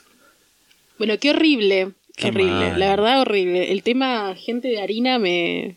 no me gusta. no me gusta para nada. Same. Continúas vos, papito. Bueno, esta es una historia larga que está dividida entre ambos. Historia de oyente, el campamento de la nena. Ok. Hola Cherry y Pisandro, les contaré una historia que sucedió en el año 2011. Me crié yendo a una iglesia de barro, milag- de, De bar- barro. de barrio, perdón. Me crié yendo a una iglesia de barrio. Milagrosamente nunca me crucé con curas pedófilos. Wow, pedí un deseo. Por lo que las historias de fantasmas y demonios abundan en los relatos nocturnos y fogones de campamentos, retiros y juntadas. Supongo porque éramos gente muy sensible a ver y creer en estas cosas, también nos pasaron muchas historias que recordamos sin escalofríos, pero rezándole a San Miguel por las dudas. ¿Cuál es? ¿San Miguel de qué es? De No. Tucumán. Literal. Para quiero ver. porque- Debe ser San Miguel, San Miguel, que el fantasma no me haga miel, Gibson. San Miguel Arcángel. ¿Es el que mató al dragón? Acá está pisando un señor, es lo que me parece. San Miguel Arcángel, defiéndenos en la lucha, sé nuestro amparo contra la perversidad y, a, y a hechanzas, a acechanzas del demonio. Que Dios manifieste sobre él su poder es nuestra humilde súplica. Y tú, oh príncipe de la milicia celestial, con el poder que Dios te ha conferido, arroja al infierno a Satanás y a los demás espíritus malignos que vagan por el mundo para la perdición de las almas. Amén. Ay, es re intensa esta oración. Me Es acabo de acordar, igual el del dragón era San Jorge, no San Miguel. San Jorge. Se reía. Que el nombre Jorge me causa Ok. Bueno, eh, todos los años nos íbamos de campamento luego de una crisis en la comunidad por la muerte de un chico en uno. El, campamento, el grupo se redujo muchísimo. Ah, lo- me, me gusta que lo cuenta así como Tipo, se murió un pibe del campamento. en el campamento. sí. ¿En el campamento? Dice, todos los años nos íbamos de campamento. Luego de una crisis en la comunidad por la muerte de un, de un chico en uno, De los campamentos. asumo, el grupo se redujo muchísimo y también aumentaron los recaudos legales, distancia y tiempo al momento de irnos. Sí, se va a haber muerto en el Wow. campamento. Qué horror. Queremos esa historia. O no, por ahí es muy doloroso. En fin. Mm. En el año 2011 y yo tenía 14 años, o sea que Está bien, no, es una persona grande, Es una perso- bien, hecha y derecha. nos fuimos de campamento a un lugar que no conocía. No, ¿Qué? eh, de 23. 24. 23. Bueno, es grande ya. Sí, está bien. Entonces sí, vamos a leer a re. Nos fuimos de campamento a un lugar que no conocíamos y la verdad que campamento era una forma de decir porque no acampamos, eran como vacaciones con la iglesia. Qué espanto. Fuerte. Que no eso, título ¿eh? de película de terror, vacaciones con la iglesia. Íbamos, perdón, perdón si nos estamos... eh, Burlando no, de tu no es, no es que nos estamos burlando de la fe, sino que nos parece un poco turbia la institución. Sí. No. ¿Todo bien con la fe? No sé si, o sea, la institución sí, pero también tipo el hecho del campamento, todo eso es como... Sí. Yo respeto que la gente crea en lo que quiera. mm. Ya hemos hablado, de esto Sí. no vamos a explayarnos. No llegamos hasta aquí pidiendo perdón. ¿O sí? Íbamos por primera vez a ese lugar, una especie de quinta enorme. Al llegar te daba la bienvenida una simpática gruta de San Francisco de Asís. Atrás estaba el edificio de las habitaciones con un pequeño zoom y arriba una capillita a la que se accedía por una sombría y pequeña escalera. Mm. A la derecha se encontraba la pileta y al otro lado y al lado otro edificio con el comedor, la cocina y una pequeña habitación con formato de aula, unos metros adelante a la derecha había otra gruta, esta alguna de alguna María, tipo alguna gruta de María. Sí. algo. Sí, sí, sí. Era tétrica. María tenía una cara sombría. Así es María. Tan caliente y fría. Detrás de ella estaba todo oscuro. Ya veo que, tipo, perdón, tipo de estos pelotudos se burlan de mi historia. No, perdón. No, no nos burlamos. María tenía una cara sombría. Detrás Igual me de- encanta porque nos venimos riendo de todas las Sí. historias también. O sea, porque esta era la que íbamos a detenernos. Eh, detrás de ella estaba todo oscuro a causa de un gran grupo de arbustos y finalmente el paredón que marcaba el fin del terreno, a lo ancho. Atrás del comedor había una pequeña placita sombría con un laberinto hecho de arbustos. Eso ya es como re turbio. El tema del laberinto es el de Shining, literalmente. Sí, porque, o sea, si el laberinto de arbustos ya si es más alto que una persona, mal. Tipo, Mm. tiene que ser a mitad de cuerpo y que se pueda ver de arriba. Sí, pero bueno, no tiene, no tiene gracia. Y bueno, tampoco tiene gracia que te mate. Pero bueno, laberinto de arbustos. Y detrás de las construcciones, habitaciones, pileta, cocina y comedor, encontramos un parque enorme sin árboles que servía de cancha y patio de juegos, y finalmente al fondo un pequeño arbolado con mesas igual de tétrico y sombrío que María, la plaza y el laberinto. Apenas llegamos al lugar, Florencia y Guadalupe, que tendrían en ese momento siete años, espero que no, estos nombres los haya cambiado, que nos autorice, pero bueno, Sí. dijeron que habían visto a una nena detrás de la gruta de San Francisco. Nadie les hizo caso, pues, lo, pues creíamos que estaban tratando de llamar la atención. Ellas mismas a las horas se olvidaron de lo que habían visto. Em, Tengo, ya me conflictúa el tema, ay, querían llamar la atención. Siempre me conflictúa Sí. Eso. Pero bueno, aparte, tipo, siempre las películas de terror, es como, ay, no hay que escuchar a la Claro, niña que sí. dice que viola al muñeco maldito. Y así terminan. Continúa por favor con esta historia. Ah, yo tengo que continuar. Un día estábamos las chicas aburridas porque los pibes estaban jugando al fútbol y era, era mixta la cosa. Y tuvimos la maravillosa idea de filmar una película de terror con la cámara de una de las chicas que luego subiría los recuerdos del campamento en un álbum de Facebook. Vos, ¿Qué idea? vos filmando Yo filmando qué. con Lucrecia. Un día, un día cuando Lucrecia se digne a pasarme el corto editado lo voy a subir. Íbamos a aprovechar a la- el ambiente sombrío del lugar y los disfraces que habíamos llevado para la noche del baile de disfraces. La historia era un grupo de amigas que jugaba al juego de la copa e invocaba a una nena fantasma. Esta era interpretada por Florencia, la niña que había visto a la nena detrás de la gruta. Buscamos una, buscamos una copa en la cocina, hicimos las letras y el sí y no para el juego que íbamos a filmar. Empezamos a grabar. La idea era que una mueva la copa para la ficción. Lo hicimos hasta que nos dio miedo y un viento voló todas las letras. Gritamos todas. La verdad que fue una excelente toma, pero no volvimos a hacerla. No me acuerdo cómo siguió el rodaje, pero estábamos filmando una toma ya con la nena fantasma. Estábamos en la placita, la escena consistía en una hamaca moviéndose sola. Poníamos pausa y hacíamos coincidir el movimiento con la aparición de la nena fantasma y grito. Lo pienso hoy y éramos una genia del cine. Sí, la verdad que sí. Verdaderamente. Eh, la cosa fue que cada vez nos daba más miedo, se hacía de noche y ya no queríamos seguir jugando a las cineastas. Lo dejamos ahí, algunos videos los borramos para tener lugar en la tarjeta de memoria. Yo era grande para estar con el grupo de las chiquites y muy chica para estar en el grupo de las grandes, por lo que iba rotando de grupos, pero ese año dormía en la misma habitación que las nenas más chiquitas, entre ellas Guadalupe y Florencia.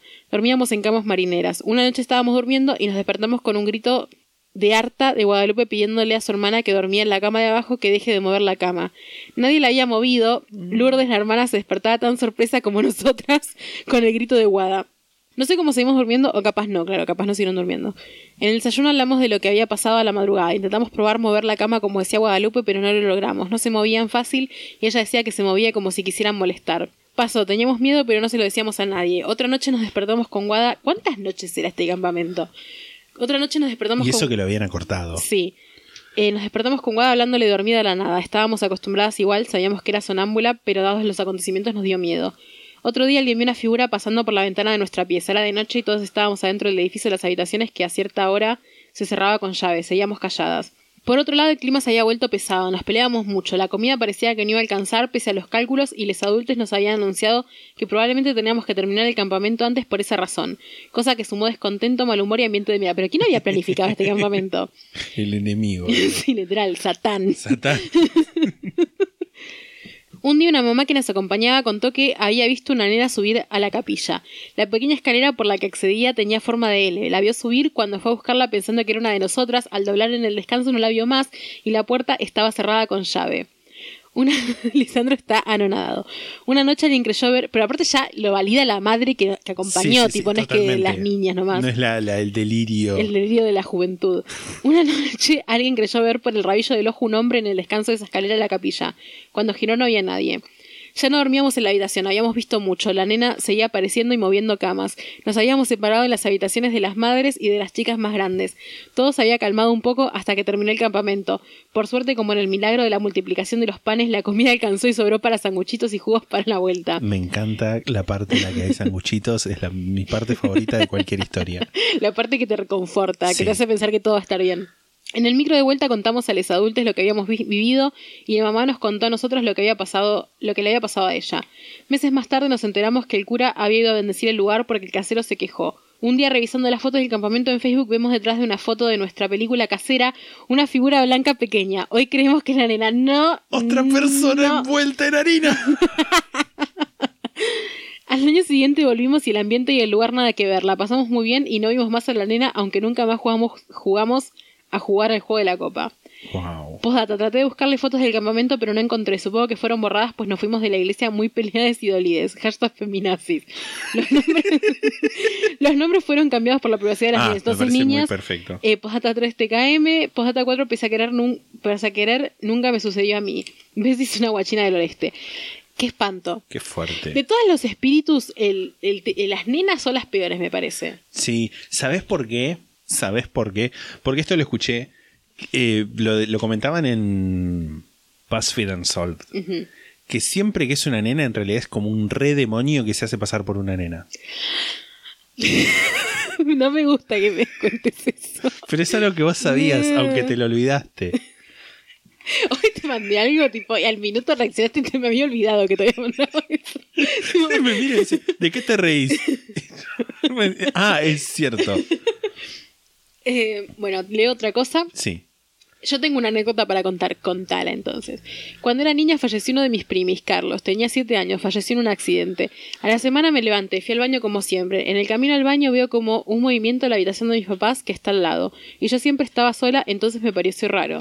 Cuando entro estaba mi primo ahí parado mirándome como si nada. Me quedé ahí congelada sin entender nada. Yo tenía 12 y me dice, Lau, decirle a mi mamá que estoy bien, la virgencita del espejo me cuida, que no esté triste y a mis hermanas decirles que no lloren más, que escuché todo lo que me dijeron. Yo si bien no sentía peligro o una sensación negativa, claramente no entendía nada de lo que pasaba y me fui corriendo a la casa de mi vecina. Yo después dudé mucho si contarle a mi tía y a mis primas lo que había pasado porque quizás no me creían o se enojaban. Solo le dije a una de mis primas que había soñado con Carlitos y que él me decía que estaba bien. Pasaron los años y un día mi tía me contó que ella siempre ponía fotos de Carlitos cerca de la Virgen y que siente que fue al repedo porque igual me lo llevaron a mi nene. Tipo esto entre comillas, Sí, ¿no? sí, Como sí. que decía eso. Y automáticamente cuando me dijo eso me acordé de esa vez que mi primo me dijo la Virgencita del espejo me cuida. Entonces le pregunté a mi tía a cuál le rezaba y me dijo que en la cocina tenía la Guadalupe y en su habitación tenía en el espejo a la Virgen de Luján.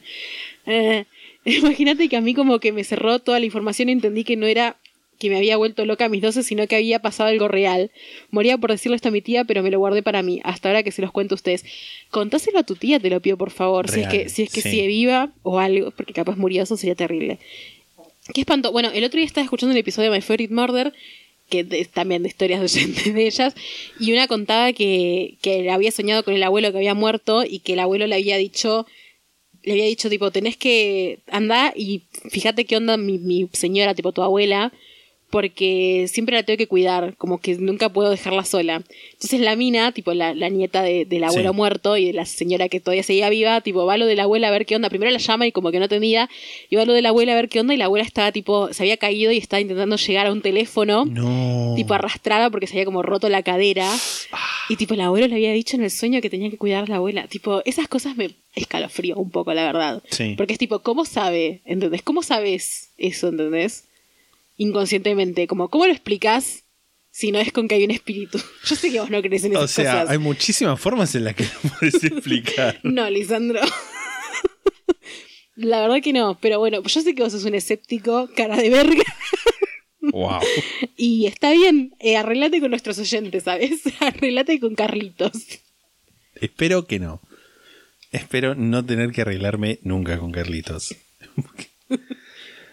Voy a leer, este es el mail que re- referíamos que nos llegó así como sobre tablas cuando se estaba imprimiendo el capítulo a red.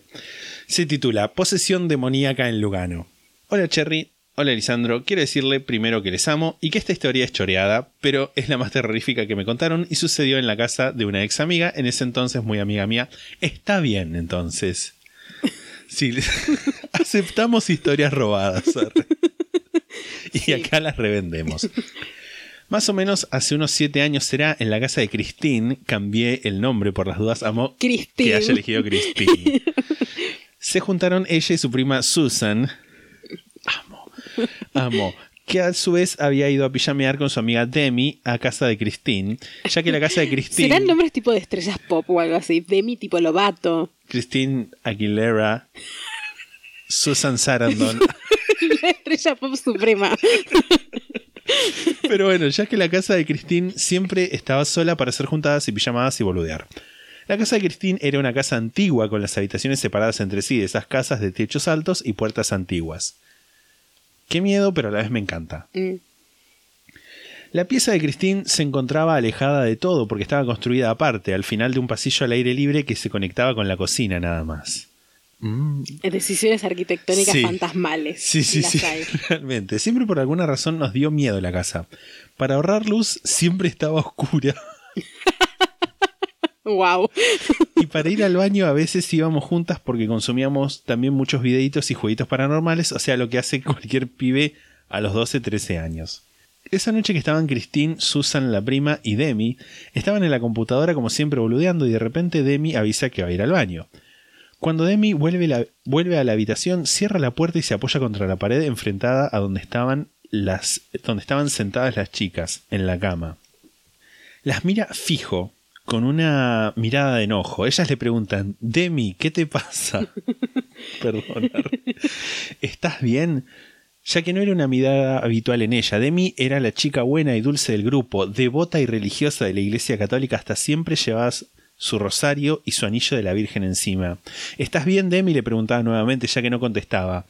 De un momento a otro, Demi cambia su mirada y con el cuerpo tieso empieza a intentar avanzar hacia adelante, pero no podía.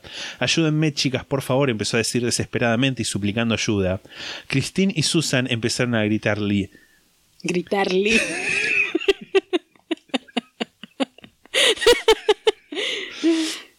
Christine y Susan empezaron a gritarle, Demi, ¿qué te pasa? Por favor, es una broma. De Christine y Susan ya empezaban a tomárselo menos como broma y de repente Demi se cayó, volvió a mirarla fijo, enojada. Se miró el anillo que tenía puesto, las miró a ellas, agarró el anillo y lo tiró al piso sin decir nada. ¿Qué haces de mí? Es tu anillo de la Virgen, tomá. Y Christine rápidamente lo agarró y se lo acercó a la mano, nerviosa y temblando. Demi lo agarró y lo volvió a tirar. ¿Qué te pasa, Demi? Es tu anillo. Demi tenía en su cara una expresión completamente desconocida para Christine y para Susan. Ellas se abrazaron y empezaron a llorar pidiéndole a Demi que parara. Demi abrió la puerta de la pieza y se fue. Pero no se había ido lejos ya que no escucharon las chicas la puerta del fondo que da a la calle ni la puerta que daba acceso a las otras habitaciones antes de la calle antes de la de la calle. Estaba en la cocina casi al lado. Christine, que siempre fue la más corajuda, fue a la cocina. Estaba la luz apagada y Demi estaba parada en el medio de la cocina. Christine, Pero ¿por qué dejaron a Susan sola? No Pobre sé. Susan. tipo, no se separen, arre. Christine prende la luz y la ve mirándose la mano. ¿Qué haces, Demi? le pregunta con lágrimas en los ojos. Le agarra la mano para ver qué miraba y visualiza una mancha negra como de algo pegajoso y cuando pasa su mano por la mancha para sentir la textura y saber qué era, la mancha había desaparecido. En ese momento Demi la mira sin decir nada y Christine, sorprendida, vuelve a la habitación rápidamente y se abraza con Susan que estaba llorando en la pieza ahí. Pobre Sí, la dejaron Susan. sola encima. Las dos intentan rezar y no pueden, no podían recordarlo y tenían mucho miedo. Luego de un rato de repente entra Demi por la puerta como si nada, riendo y se sorprende al encontrar a las chicas llorando y abrazadas. ¿Qué les pasa, chicas? ¿Qué hacen? pregunta y se quieren y se quiere reír. Y Cristina le dice, Demi, ¿no te acordás? Demi, ¿qué te pasó? No, chicas, no me acuerdo qué pasó, ¿por qué lloran? Y ahí Demi se puso mal, empezó a sentir que sí le había pasado algo hasta que Christine le alcanza su anillo de la Virgen. Esa noche durmieron las tres abrazadas y muy confundidas. Con el tiempo, Demi nunca más volvió a, ver a Christine ni a su casa. En la casa de Christine ya habían pasado y siguieron pasando experiencias paranormales de las que yo, quien les está mandando esta historia, fui testigo, pero esta fue la más fuerte de todas y sé que fue real. ¡Qué miedo! Wow. El tema, de nuevo, el tema casas viejas. No hay que vivir en una casa vieja. Sí, no. tipo, No. mínimo, mínimo No, no, no. como mucho tiene que tener 50 años tu casa. Esa es mi. Para la gente que se está comprando una casa, Consejo inmobiliario de Cherry Vecchio. sospechen de las casas tipo muy baratas también, porque fijo que ahí hay fantasma. Tipo, Sí. es casa de la caca, una casa que te la venden muy barata y es vieja encima. tipo, casa de la caca haciendo referencia Sí, sí, a sí, el primer primer de oyentes. Pero bueno, lo cuento para la gente que, que este es el primer episodio que escuchan. El primer episodio que escuchan. Jamie, este es el primer episodio que escuchas con Susan Christine. Amo, amo Susan, me encanta Susan. Tipo, no puedo pensar en una niña con cara de Susan Sarandon. Qué bella. Bella persona, seguramente. Y bueno, esas son todas las historias. Y Cristina es tipo con la cara de Christine Lagarde. Sí, y pelito blanco. tipo, Leí Christine, pensé pelo blanco. Yo me las imagino tipo a todas como con vestidos victorianos. Real. Real. Sí, sí. 100% same.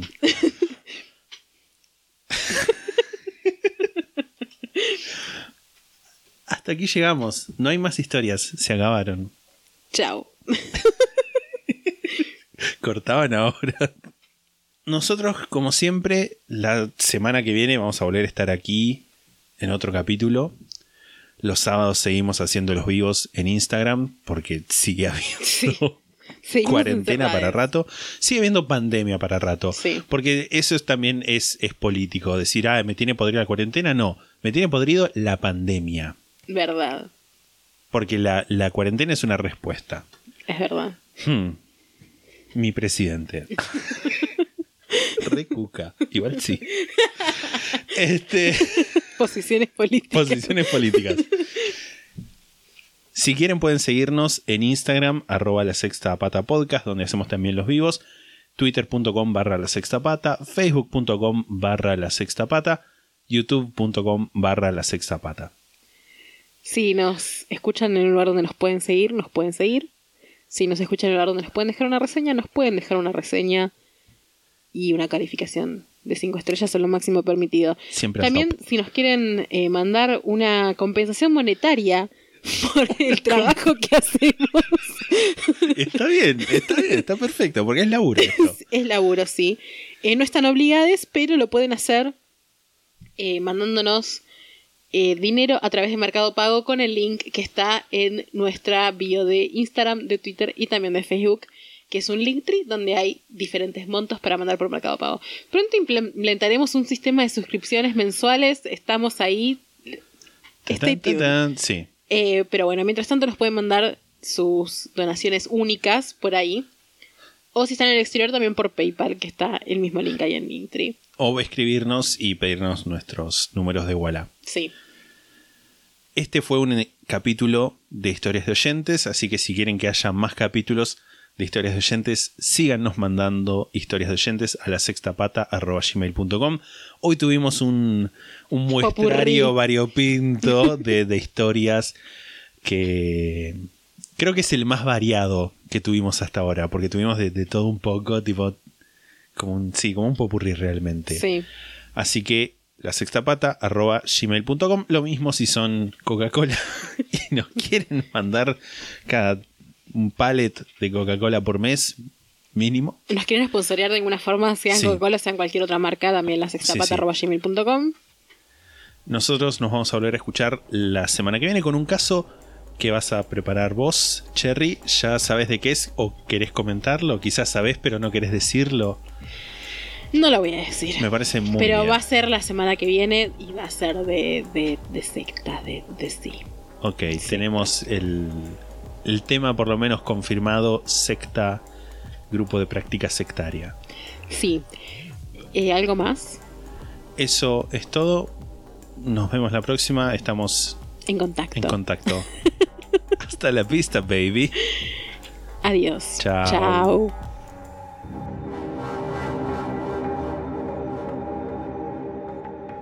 La sexta pata se graba en la ciudad de Mar del Plata. La portada fue diseñada por Melanie Devich, a quien pueden encontrar en Instagram como arroba no hago dibujitos. La música es The Soft Whispering Truth por Lingua Ilustra y fue editada por nosotros para la intro de este podcast.